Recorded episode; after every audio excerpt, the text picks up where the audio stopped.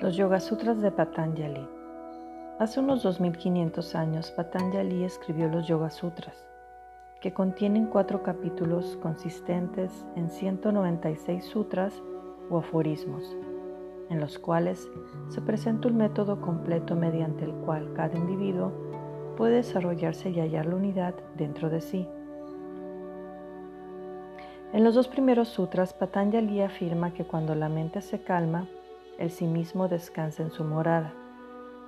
Pero cuando la mente no está en calma, cuando la mente divaga, cuando la mente se ve atraída hacia los objetos externos, el sí mismo va detrás de la mente, y puesto que sigue a la mente, no puede descansar en su morada.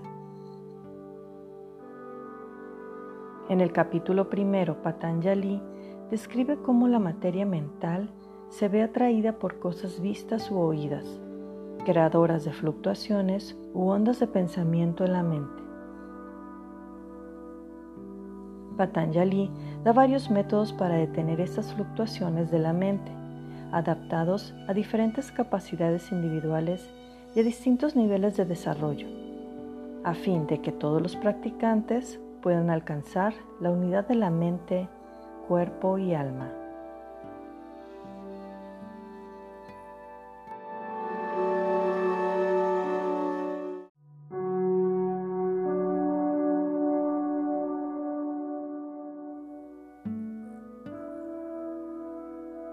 Patanjali ofrece formas de cultivar el cerebro mediante las cuales las cuatro partes de éste se vuelven pasivas. Esta pasividad la hemos experimentado todos en los momentos del sueño en los que el cerebro no funciona en absoluto, sino que se comporta como una cosa. En tales momentos se pierde la percepción consciente de uno mismo. La filosofía yógica describe este estado como una meseta o un desierto espiritual, como cuando las personas van y vienen en una encrucijada sin saber qué dirección tomar al no haber señales indicadoras. Es también un estado de paz y equilibrio. Sin embargo, Patanjali nos advierte de que no nos dejemos atrapar por esta tranquilidad Más allá de ella, se halla lo que se conoce por la sede de la conciencia misma. Si alcanzamos el sosiego de la conciencia y nos quedamos atrapados en él, hemos de recordar que existe un precipicio que se denomina Yoga Brasta, que significa caído de la gracia del yoga.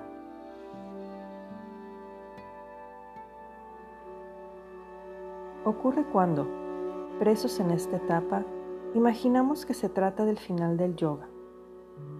La práctica del yoga ha de continuar ya que culmina, según Patanjali, con la visión del alma.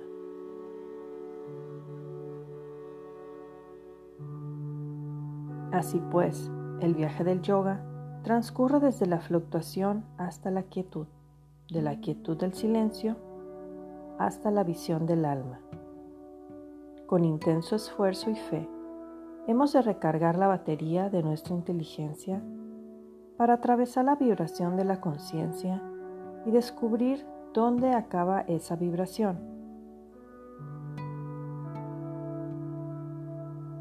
Alcanzado ese estado, desarrollamos una conciencia madura denominada inteligencia madura que no oscila y nos volvemos uno con el centro de nuestro ser.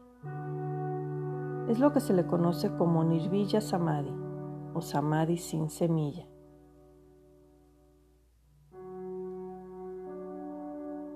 Esta es la conclusión del primer capítulo escrito por Patanjali llamado Samadhi Pada, el cual va dirigido a aquellas personas que han alcanzado un cierto nivel de desarrollo espiritual.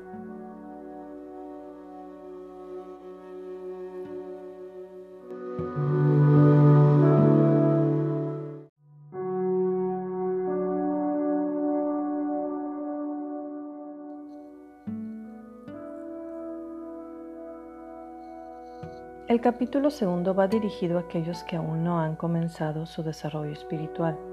o a quienes acaban de iniciarlo. Habla de las aflicciones del cuerpo que son causa de fluctuaciones en la mente. Los dolores del cuerpo crean fluctuaciones en la mente, así que al contrarrestar las aflicciones del cuerpo, se contrarrestan las fluctuaciones de la mente. Al comienzo del capítulo segundo leemos Tapa Svatyaya Isvara Pranidani Riya Yoga, que significa autodisciplina, estudio del sí mismo y entrega a Dios, y que componen en su conjunto el yoga en acción.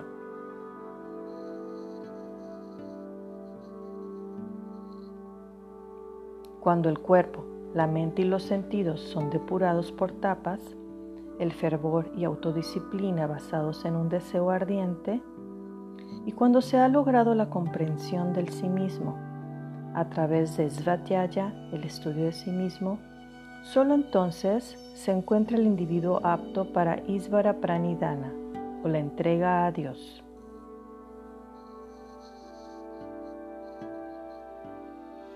Aquí el individuo ha mitigado su orgullo y ha desarrollado humildad y solo ese alma humilde es apta para Bhakti Marga o la vía de la devoción. Este segundo capítulo de los Yoga Sutras se llama Sadhana Pada, el capítulo sobre la práctica y en el, en el que Patanjali desarrolla los distintos métodos utilizables según el nivel del propio desarrollo. Se trata de las ocho ramas del yoga Yama Niyama, Asana Pranayama, Pratyahara, Dharana, Dhyana y Samadhi.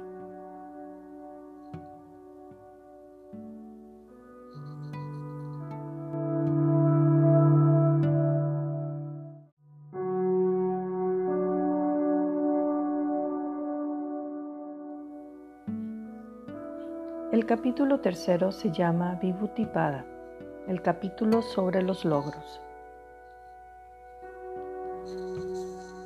Y habla de los efectos que resultan de la práctica del yoga. Efectos que podrían llegar a perturbar la armonía de las almas evolucionadas a causa de la tentación de los poderes yógicos. Patanjali describe los poderes que se pueden adquirir mediante la práctica del yoga. Presenta unos 35 efectos que pueden ser experimentados y que sirven como indicación de que la práctica está siendo sólida. Si su práctica es sólida, viene a decir que estos son los efectos que se experimentarán. Pero estas capacidades, estos dones que vienen a través del yoga, constituyen asimismo una trampa.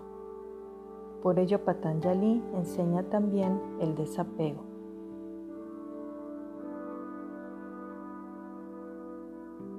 Patanjali explica del mismo modo que una persona normal lucha por liberarse de las aflicciones y que el yogi ha de luchar cuando consigue estos poderes, ya que puede convertirse en aflicciones psicológicas.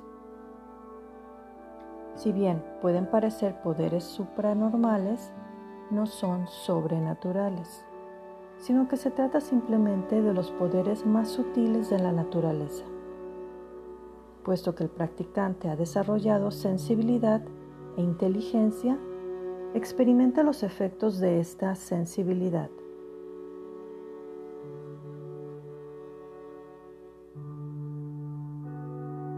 Cuando el dolor y las fluctuaciones de la mente han sido conquistadas, el practicante obtiene poderes espirituales y dones que a su vez han de ser conquistados, y solo al conquistarlos quedará el espíritu solo.